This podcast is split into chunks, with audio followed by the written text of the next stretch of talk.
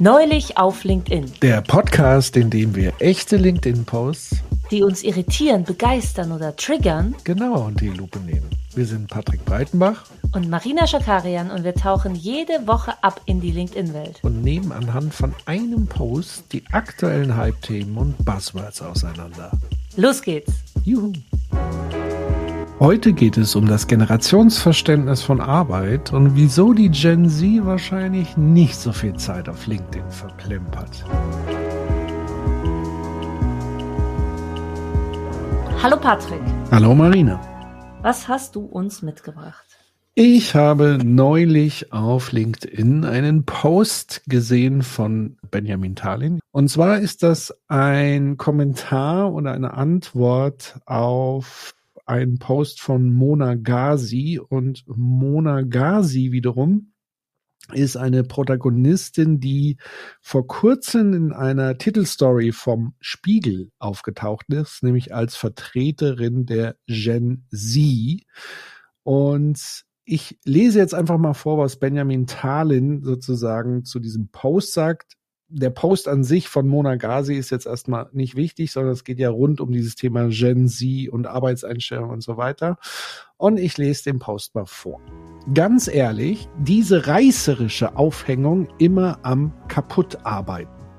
90 Prozent der Arbeiter arbeiten genau ihre Stunden ab, egal welche Generation, und gehen genau dann, wenn die Arbeitszeit vorbei ist. Es gibt Branchen wie Beratung, Anwälte, Ärzte, Agenturen etc., wo es noch etwas anders einhergeht. Aber ganz ehrlich, da ist der Kampf um die Plätze so groß, dass das einfach der mit mehr Leistung und mehr Einsatz gewinnt.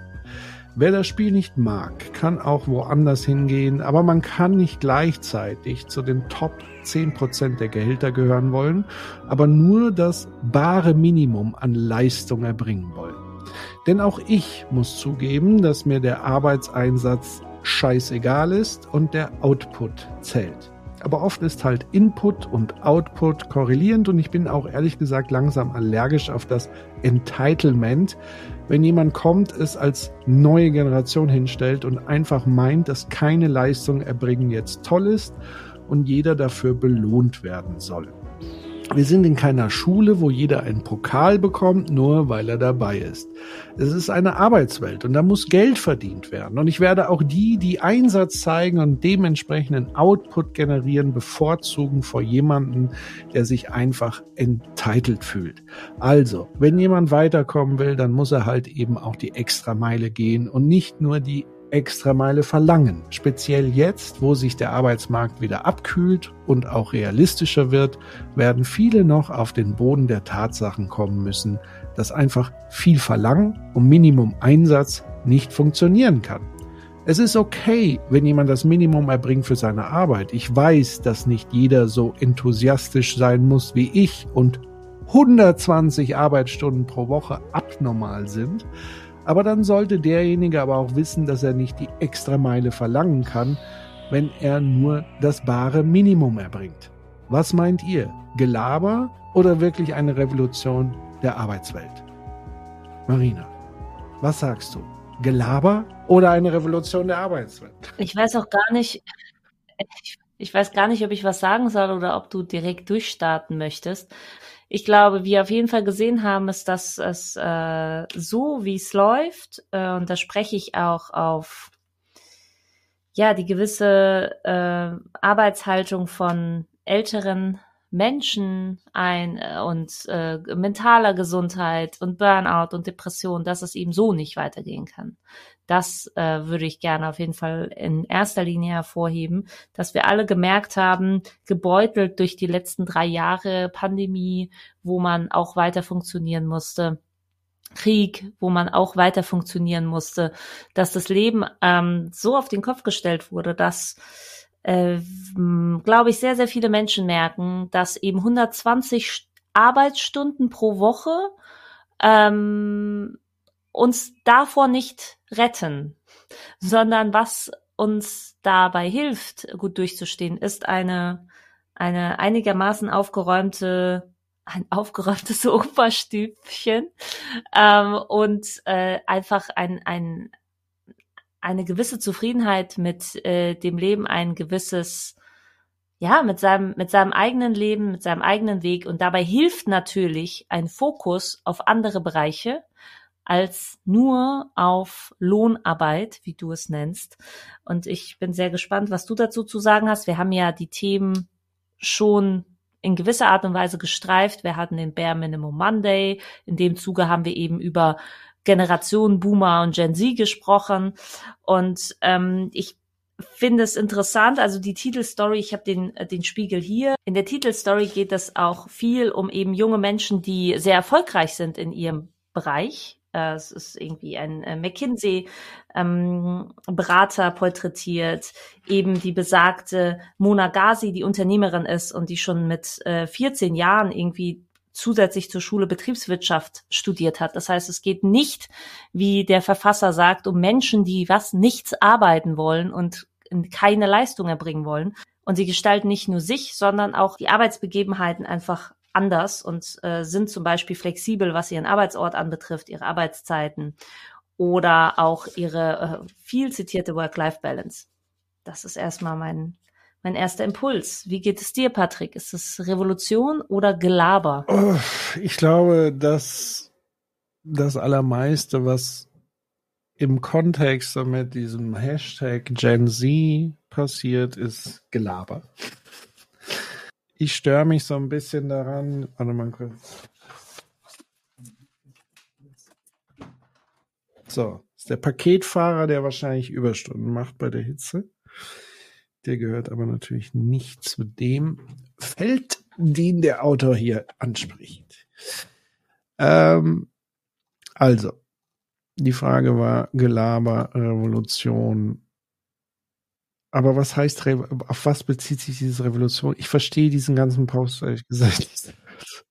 Dass die, ja, die, der Post, der Post ist einfach, glaube ich, ein, ein Abkotzen. Ich glaube, der Verfasser meint Revolution im Sinne von eben den, der Ausgestaltung der Arbeitszeit. Das heißt, ne, also darum geht es in dem in dem referenzierten Beitrag, Spiegelbeitrag, also um, um gewisse Dinge wie Work-Life-Balance, Ortunabhängigkeit. Äh, der McKinsey-Berater, der porträtiert wird, der sagt eben, er hat bei, er hätte den Job bei McKinsey nicht angefangen, hätte er nicht eine Take-Time, das heißt, dass er sich zusätzlich zu seinem bezahlten Urlaub auch unbezahlten Urlaub dazu nehmen kann, zum Beispiel, ne, und mal einen Monat Auszeit machen kann und äh, was anderes in der Zeit machen kann.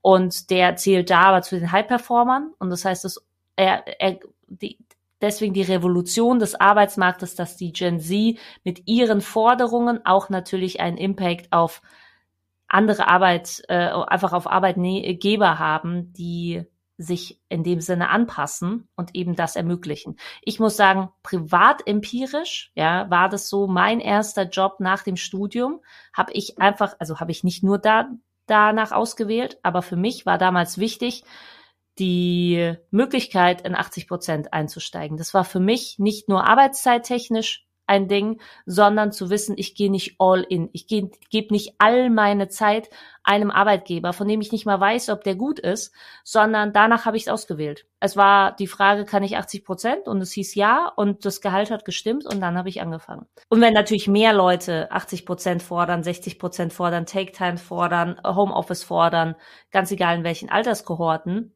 revolutionieren sie den Arbeitsmarkt, wo es, sage ich mal, noch vor 20 Jahren Vollzeit gab. Also es gibt offenbar Bestrebungen und ja, da gibt es Stimmen aus der Gen Z, aber ich glaube, dass diese Stimmen schon immer vorhanden waren.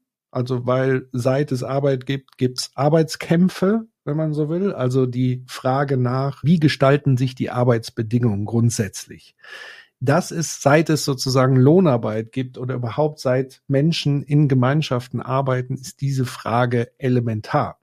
Weil die Grundfrage, die dahinter steckt, ist ja, wir haben ja eine Existenz. Ja, also wir leben. Wir sind geboren worden und leben hier auf einem Planeten. Und die Frage ist ja, wie verbringen wir unsere Zeit auf diesem Planeten? Wie verbringen wir unsere Lebenszeit? Ein großer Teil davon geht schon mal für Schlafen drauf. Ja, also wir müssen schlafen, sonst wäre er verrückt und sterben. So, das ist also schon mal abgehakt. Und jetzt dann die andere Frage, was machen wir so die restliche Zeit des Tages?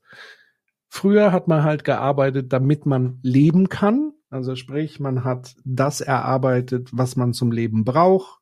Nahrung, Wasser, Kleidung, Dach über dem Kopf, Schutz vor der Natur, all diese Dinge.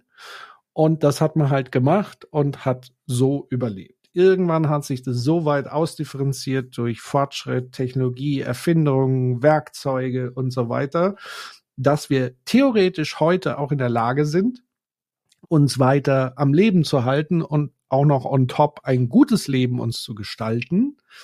Und ich habe aber manchmal das Gefühl, dass sozusagen dieses ähm, Arbeiten, um zu leben, äh, in Teile der Gesellschaft umgewandelt wurde in wir leben, um zu arbeiten.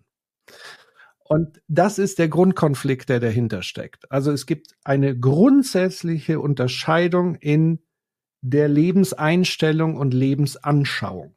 Für die einen steht Arbeit im absoluten Mittelpunkt. Das ist sozusagen die Essenz ihrer Existenz. Alles definiert sich über Arbeit. Und zwar über Lohnarbeit. Ja, also das ist nochmal ganz wichtig, weil der Autor dieses Posts spricht ja davon, dass er viel verdient, viel leistet. Und das ist sozusagen das Maß aller Dinge. Auf der anderen Seite haben wir jetzt mit der Gen Z jemanden, der repräsentiert dieses andere Menschen und Weltbild und sagt, Arbeit ist halt nicht alles im Leben. Also es gibt sowas wie Beziehungen, Freundschaften, Familie, ähm, Privatleben, auch mal Re Regenerationsphasen und so weiter. Und das heißt, wir müssen sozusagen eine bessere Balance finden zwischen Arbeit, Lohnarbeit und Lebenszeit. Weil und das hatten wir, glaube ich, auch schon sehr oft besprochen, ja auch, sage ich mal, außerhalb der Lohnarbeit Arbeit ansteht. Also Care-Arbeit, die unbezahlt ist. Ähm, ich, ich pflege sozusagen soziale Beziehungen. Ich muss mich vielleicht um kranken Verwandten kümmern und pflegebedürftig. Also ein Großteil der Deutschen äh, pflegt ihre Angehörigen. Also das darf man nie vergessen, dass das der Fall ist. Und deswegen, was mich nervt, ist immer, dass diese Diskussion immer nur aus einer Perspektive geführt wird und alles andere wird so ausgeblendet. Also auch so hier dieser Autor, der völlig ausblendet, dass es in Deutschland eine Milliarde Überstunden gibt. Das wird halt ausgeblendet, mal so komplett. Und, und die Hälfte oder 1,3 Milliarden und die Hälfte davon ist noch nicht mal bezahlt. Ja, aber er, er suggeriert so quasi, jede Stunde ist ja bezahlt und alle arbeiten schön brav. Und äh, das Narrativ ist quasi, je mehr Stunden ich schrubbe, desto mehr leiste ich und desto mehr habe ich ein Recht darauf zu verdienen. So, dann wird ein anderer Faktor wieder vergessen, nämlich der Faktor der Produktivität. Es haben zig Studien nachgewiesen, dass Mehrarbeit, also von einer Person in sehr vielen Stunden, nicht zu einer besseren Produktivität führt, sondern zu einer schlechteren. Also muss man doch auch mal den Leistungsbegriff hinterfragen. Was heißt denn Leistung in diesem Kontext? Und dann ist bei Arbeitsbedingungen ja nicht nur der Faktor Zeit spielt da eine Rolle, sondern ja auch die Bedingungen. Also es macht dann einfach einen Unterschied, ob ich jetzt hier bei, bei äh, äh, übler Hitze draußen irgendwie auf der Baustelle ähm, arbeite, zwölf Stunden, 14 Stunden, oder Pakete fahre für kleines Geld, oder im Krankenhaus arbeite und die Leute völlig überlastet sind, oder in Schulen, wo die Leute, äh, wo die Schulleiter, jeder vierte Schulleiter möchte seinen Job hinschmeißen, weil die Strukturen so beschissen sind und die Leute überlastet sind. Und all das wird so ausgeblendet und jeder ist so in seiner kleinen Bubble elitär und hier der Coach Speaker schrubbt jetzt 120 Stunden und will das zum Maß aller irgendwie machen. Ja, dann sollen sie es doch machen. Also dann sollen sie doch diese Erwartungen in ihren Firmen formulieren und sollen dann gucken, wer kommt. Was mich nervt, ist diese Verschleierung der Arbeitsbedingungen. Nämlich dieses unterschwellige Erwarten der Extrameile wenn die Leute es transparent machen und sagen, hier bei uns, die Arbeitszeit ist 120 Stunden, wunderbar, kann ich einen Vertrag unterschreiben, dann äh, sind ja die Richtigen zusammen und dann können sie ja geile Sachen machen. So, das war jetzt mein Rant.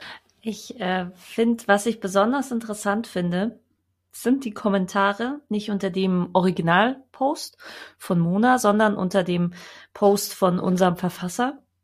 Und da würde ich gerne etwas hervorheben. Zum einen diese Aussage rund um, haben wir Arbeiten verlernt? Richtiges Arbeiten, richtiges. Was heißt das? Patrick, ich trage doch nur vor.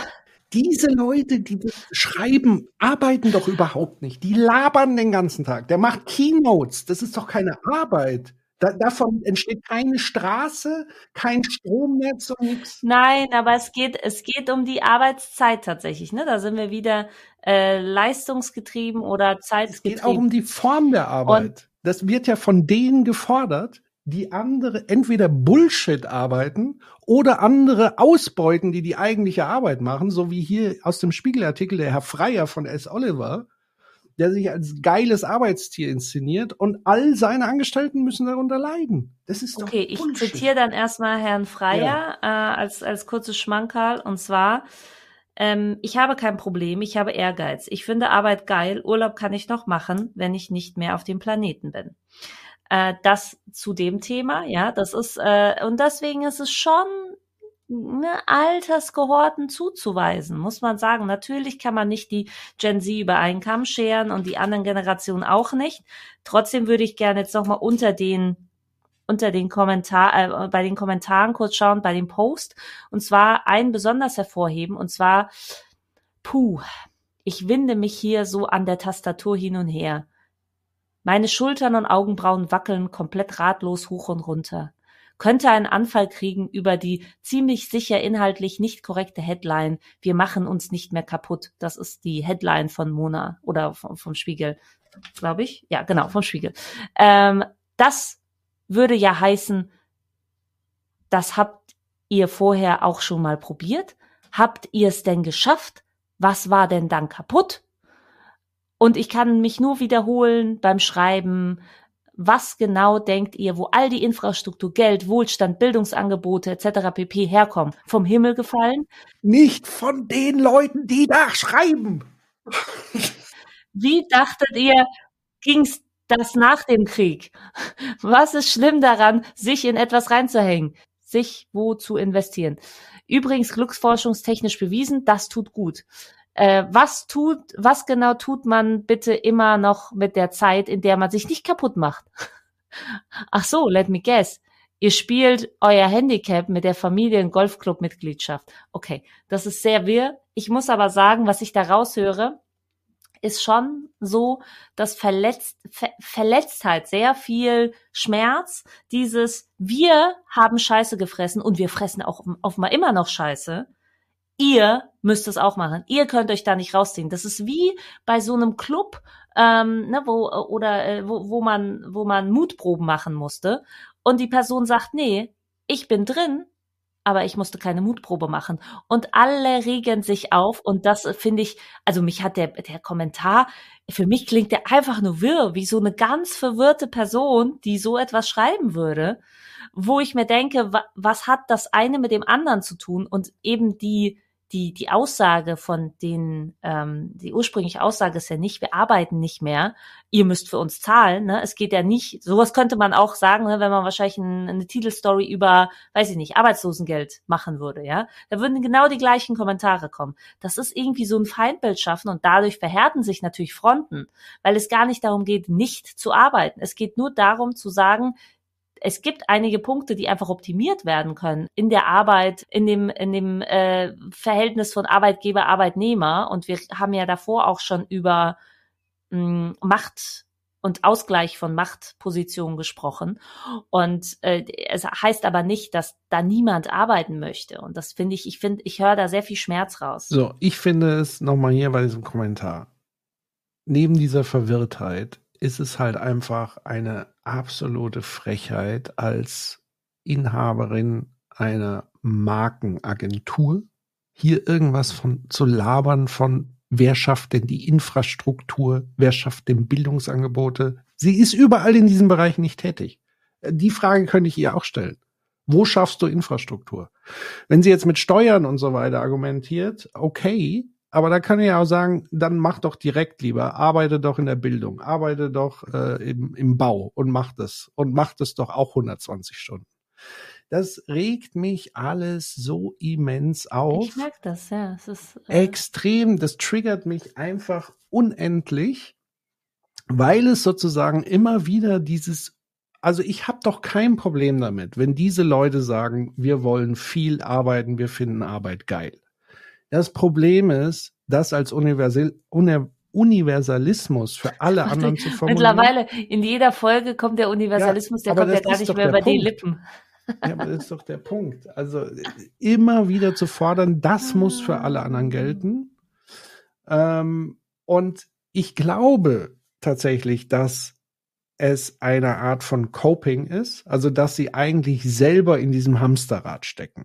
Und dieser ja. Umgang mit diesem Hamsterrad kann halt unterschiedlich ausfallen. Also die einen sagen, also die einen reden sich permanent ein, wie geil das ist, dass sie die Extrameile gehen, weil die Extrameile muss ja gegangen werden. Das ist ja un anscheinend unbestreitbar. So. Dass das auch niemand hinterfragt, dass man das tun muss und so weiter. Okay. Das ist jetzt nie. Genau. Ja. Mhm. So. Das heißt, du hast jetzt entweder die Möglichkeit, du kritisierst das Hamsterrad und sagst, ich möchte nicht mehr so viel im Hamsterrad, oder du redest dir das halt schön und sagst, dass alle das tun müssen, weil dann bist du ja auch gleichgestellt mit allen anderen, dann musst du dich nicht mehr so schlecht fühlen. Weil was diese Leute ja wirklich nervt ist, dass Leute es ja nicht nur fordern, weniger zu arbeiten, sondern es offenbar ja auch tun mhm. letztlich und wie fühlt sich das dann für sie an? Diese Art von Umgang mit dieser Extrameile und dann leiste viel, bekommst du viel, hat auch sehr lange funktioniert. Das muss man auch dazu sagen. Nur heute haben wir eine äh, äh, junge Generation. Dieses Thema hatten wir schon, wo die alte Generation, beispielsweise die Boomer, immer noch und die Generation darauf immer noch Karrierepfade verstopfen, beispielsweise. Also die Aufstiegschancen sind nicht mehr so gegeben. Wir haben in dem ganzen Bereich Universitäten dieses Ich bin Hanna-Phänomen beispielsweise, wo von einer Befristung zur nächsten äh, man sich hangelt. Also man reißt sich den Arsch auf, man kriegt dafür aber diesen Aufstieg nicht. Und das ist das falsche Versprechen, was sie nicht verstehen. Also diese Kombination, es ist eben nicht so, wir wollen alle äh, faul die Füße hochlegen und äh, die Früchte genießen, die die Generation davor erarbeitet hat, sondern was diese Generation fordert, ist wenigstens die gleichen Aufstiegschancen zu haben wie die davor. Und das haben sie halt nicht mehr. Also du kannst dir heute weder in, mit einem normalen Gehalt ein Haus erarbeiten, weil alle Preise explodiert sind und so weiter. Und wie gesagt, du hast nicht mehr diese klaren Karrierepfade, die, die vor vielen Jahren und Jahrzehnten einfach noch der Fall ist, wo eben genau dieses Narrativ streng dich an, dann steigst du auf, funktioniert. Das funktioniert nicht mehr. Und das haben die Le jungen Leute erkannt und da sagen sie, da machen wir nicht mehr mit. Der zweite Punkt, was, was sie auch erkennen, und da habe ich auch mit vielen jungen Leuten schon gesprochen, ist die Erfahrung mit ihrer Elterngeneration. Die war nämlich nicht mehr präsent. Und in einer technologisch fortgeschrittenen Gesellschaft, die in Frieden lebt, ja, wo Technologie uns ermöglicht, noch mehr Waren und Versorgung zu produzieren, ist es was komplett anderes wie eine Generation, die nach dem Krieg alles aufbauen musste und entsprechend natürlich mehr Leistung schaffen musste. Und jetzt immer wieder dieses Trümmerfrauen-Narrativ zu bringen, so wir müssen alle wie die Trümmerfrauen sein und hart ackern und arbeiten, weil es ist ja immer Krieg, das funktioniert nicht mehr. Und ich glaube, diese Generation heute erlebt, wie ihre Eltern äh, oder zum Teil zumindest in dieser Arbeit verloren waren, das Familienleben entsprechend darunter gelitten hat. Die mentale Gesundheit gelitten hat. Ja, also ich habe eine Begegnung gehabt und die hat mir das offen erzählt. Hat gesagt, ihr Vater war früher irgendwie äh, ein höherer Angestellter, also irgendwie im Management. Und der war halt so gut wie nie zu Hause, also immer Überstunden geballert. Wenn er zu Hause war, mussten die Zimmer dunkel gemacht werden. Äh, äh, man durfte ihn nicht ansprechen und so weiter, weil er so erschöpft war, dass bei einer Kleinigkeit zu Hause alles explodiert wäre. Sie hat dann sozusagen auch ähm, ihm extra als Kind, muss man dazu sagen, versucht, ihn zu Hause zu entlasten, damit zu Hause nicht diese Explosion der Erschöpfung stattfindet. Wo ich sage, wenn du solche Erfahrungen machst, als junger Mensch, da ist es doch völlig in Ordnung zu sagen, so möchte ich mein Leben nicht führen. So möchte ich keine Familie gründen. So möchte ich mit meinen Kindern keine Beziehung führen. Ich möchte mehr Zeit haben für meine Kinder. Ich möchte nicht so erschöpft sein, dass ich in meiner freien Zeit die Menschen, die um mich rumleben, die ich liebe und wertschätze, was auf der Arbeit nicht der Fall ist oder sein muss, weil Unternehmen ist was anderes als Familie. Wenn man das alles mit Füßen tritt und sagt, das ist alles scheißegal, dann weiß ich nicht, was mit diesen Menschen los ist. Ob sie, ob sie noch irgendwas spüren. Weil, wie gesagt, wenn sie selber so verfahren, sei es ihr überlassen. Aber wenn jemand anders das kritisiert, das so klein zu reden und als verweichlicht und was weiß ich, das finde ich sozial verroht. Einfach komplett verroht. Diese Leute sind sozial tot. Innerlich tot. Und das sind die gleichen Leute, die in 20 Jahren mit ihrem Burnout-Buch Keynotes halten und dann sagen, okay, jetzt mache ich noch mal aus meiner Erschöpfung, mache ich noch mal ein bisschen Geld. Komm hier, Cash, zack, zack. Ja, ich ähm, muss auch sagen, ich glaube, der Umgang mit dem Thema, darin sieht man eben tatsächlich viel und daran kann man viel erkennen. Und ich glaube, den Hashtag aus dem einen Kommentar, Hashtag packt halt mal mit an, würde ich gerne diesen Personen zurückgeben und sagen, ne, wir stehen jetzt praktisch an der Wende und sagen, wir könnten gemeinsam etwas bewegen und gemeinsam entweder an den Strukturen arbeiten oder wir könnten halt eben teilweise eben nicht bei gewissen Dingen mitmachen und gemeinsam Sachen. Und da würde ich gerne sagen, liebe, liebe Mitschreiberinnen, packt halt mal mit an und macht andere nicht rund, wenn sie vor allem was ganz Natürliches fordern, wie einfach teilweise eine differenzierte Betrachtung von Arbeit und nicht einen, es ist ja fast wie so ein, wie so ein, wie so ein Sektenfolgen. So Arbeit ist alles und wir hinterfragen nichts. Und äh, ich glaube, da zu dem Thema ist jetzt, haben wir jetzt, glaube ich, alles, alles gesagt, Patrick? Ja, noch ein Hinweis. Also wer Zeit hat, solche LinkedIn-Posts zu schreiben, der kann ja jetzt auch nicht 120 Stunden arbeiten. Ganz ehrlich. Also wer die Zeit hat, sich öffentlich darüber auf LinkedIn, dem größten Bullshit-Netzwerk aller Zeiten, äh, zu betätigen, sorry, da ist nichts mit Beitrag an der Gesellschaft für Infrastruktur und Bildung. Das ist einfach Bullshit. Punkt. Das war mein Kommentar. Ich bin für heute in dieser Episode bedient. Ja, dann bis dann, Patrick. Äh, regenerier dich, nimm dir ein bisschen Me-Time. Ja, ich glaube auch. Das wäre ganz gut. Wenn ihr trotzdem in eurer Me-Time oder in eurer Arbeitszeit. Noch ein Newsletter lesen wollt und ihr irgendwie über Podcast-Plattformen kommt oder in eurer Arbeitszeit, dann äh, könnt ihr den Newsletter abonnieren auf neulich auf .substack.com und ja, wenn euch der Rant gefallen hat, lasst eine Bewertung da, empfehlt uns weiter oder auch nicht. Bis dann, Patrick. Ciao. Bis dann. Tschüss.